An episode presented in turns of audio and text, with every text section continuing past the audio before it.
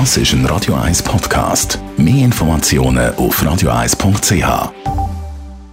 Gesundheit und Wissenschaft auf Radio 1. Momentan ich jedenfalls auch schon gemerkt, die Fitnesszentren sind leer. Im Januar ändert sich das dann schlagartig, wenn dann viele sich aufs neue Jahr vornehmen, abzunehmen, fitter zu werden etc. Und jetzt hat eine Fitnessanalyse aus den USA herausgefunden, an welchem Tag im Jahr die meisten Menschen am liebsten ins Gym, ins Fitnesscenter pilgert. Und es ist nicht der Neujahrstag oder am 2. Januar, was ziemlich überraschend ist. Im Jahr 2017 sind die meisten Menschen am 28. Februar ins Fitness und haben Sport gemacht. Okay, das zeigt jetzt eine Analyse von der US-Fitness-Studiokette ClassPass.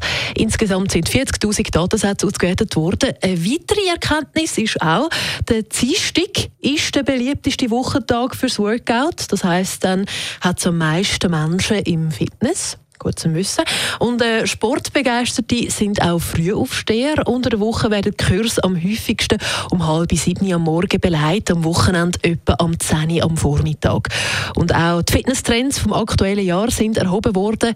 Krafttraining ist zoberst auf der Liste. Auch beliebt sind äh, Meditationseinheiten sowie auch Kurs zum Aufbautraining.